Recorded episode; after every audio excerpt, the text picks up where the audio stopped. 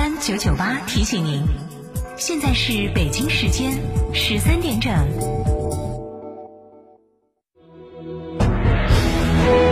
成都的声音，FM 九九点八，成都电台新闻广播。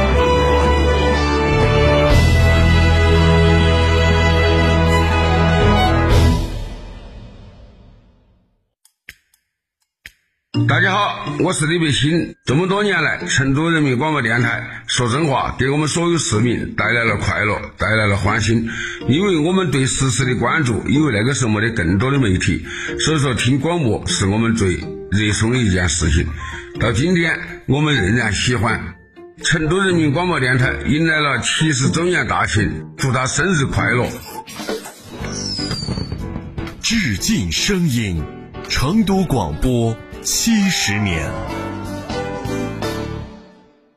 又被北方朋友的下雪图片刺激到了吗？一月十一日、十二日，快来参与成都电台西岭雪山迎新年活动吧！你也可以用皑皑白雪霸屏朋友的眼球，绝美玩雪照片，新奇迎新活动，南方孩子的冰雪梦，你值得拥有！活动咨询热线：六二幺二五幺七二六二幺二五幺七二。张嫂，张嫂，我们几家小微企业都需要资金周转，咋个办哦？张嫂，我项目中标了，要启动资金啊！张嫂，我的装修也还差点费用。莫急嘛，打六六七七六六七七，找摩尔龙咨询嘛。摩尔龙致力为个人和小微企业打造一站式对接银行等直排金融机构的服务平台，提供专属客服服务。个人、小微企业需要资金就找摩尔龙一站式金融信息服务平台，六六七七六六七七。华晨中华 V 三官降了，即日起购中华 V 三全系车型，官方直降一万五千元，另享至高三千元购置税补贴，还有低首付、零利息、零月供，金融政策任你选。国潮降临，势不可挡，详询当地经销商。妈妈，我和弟弟也想跟你去诺亚方舟聚会，我们自己玩。好的。老婆，要不要把你舅舅一家的接待安排到诺亚方舟？嗯，算你懂事儿。诺亚方舟，吃喝玩乐睡的好地方。声音相伴，牵手同行。听众朋友们，大家好，我是演员柴碧云，在这里祝成都人民广播电台生日快乐，祝电台收视长虹，祝听众心想事成。致敬声音，成都广播七十年。昨天扫小苏先生苏打水二维码中奖了，今天一扫又中了，明天我要接着扫。扫小苏先生苏打水瓶身二维码，天天抢红包。小苏先生零热量苏打水，小苏先生零热量苏打水。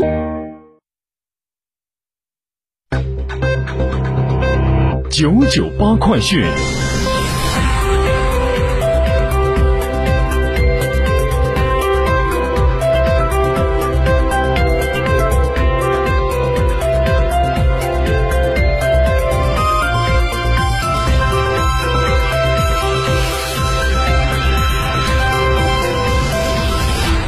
各位听众你好，现在是十三点的零三分，我是浩明，为您报告新闻。在一月一号的零点起，交通运输部举行了取消高速公路省界收费系统的切换仪式。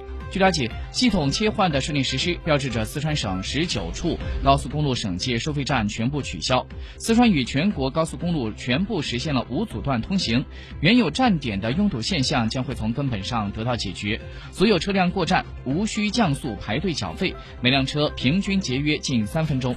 新的全国高速公路网的形成，为四川省建设西部综合交通枢纽、参与“一带一路”建设、推进新一轮西部大开发、长江经济带发展提供了坚实的高速交通基础保障。同时呢，也对四川加快构建一干多支五区协同区域发展新格局，形成四项拓展全域开放新态势，具有着十分重要的意义。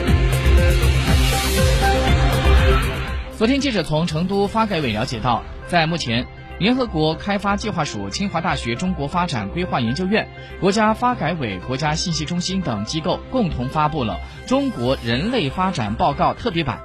成都公园城市建设案例被选为最具代表性的中国城市发展典型成功经验，被倡议广泛推广。那么，什么是中国人类发展报告呢？据了解，这是联合国开发计划署的旗舰出版物，被联合国大会定义为重要的独立知识工作和提升全球人类发展理念的重要工具，并已经成为了联合国系统和全球发展领域最为重要的报告。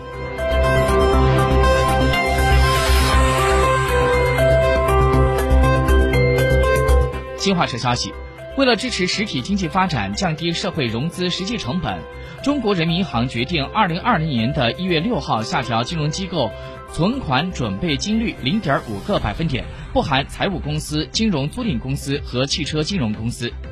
中国人民银行有关负责人表示，这次降准是全面降准，体现了逆周期调节，释放长期资金约八千多亿元，有效的增加金融机构支持实体经济的稳定资金来源，降低金融机构支持实体经济的资金成本，支持实体经济。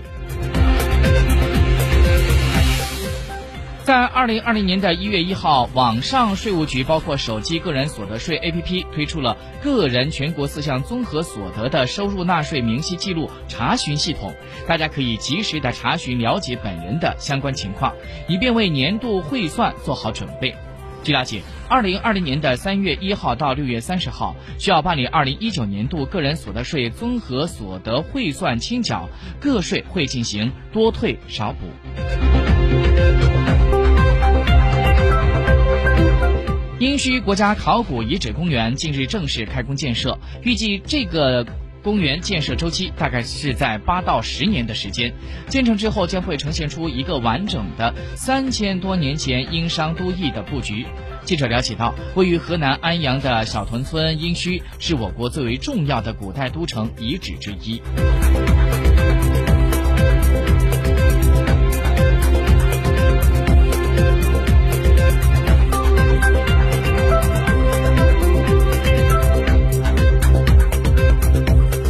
来关注其他的消息。据《新京报》的快讯，今天最高法发布了律师参与执行意见，其中要求严格规范执行人员的行为，杜绝执行人员与律师之间不正当交往，甚至是违法交易，严禁冷硬横推以及消极执行、拖延执行等。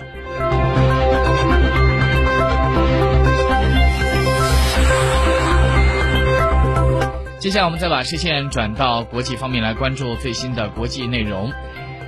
最近，美国的 NASA，也就是美国航空航天局，在官方网站公布了一张两千三百万光年外的银河美照，巨大的黑洞、冲击波、大量气体交织，仿佛是一场绝美的烟火秀正在上演。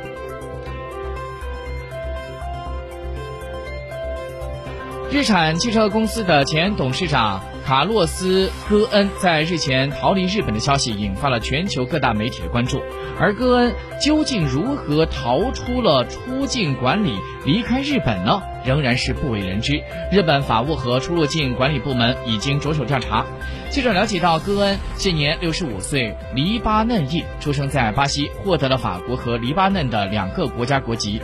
戈恩在日本面临着漏报巨额收入、向日产转嫁个人投资损失等四项指控。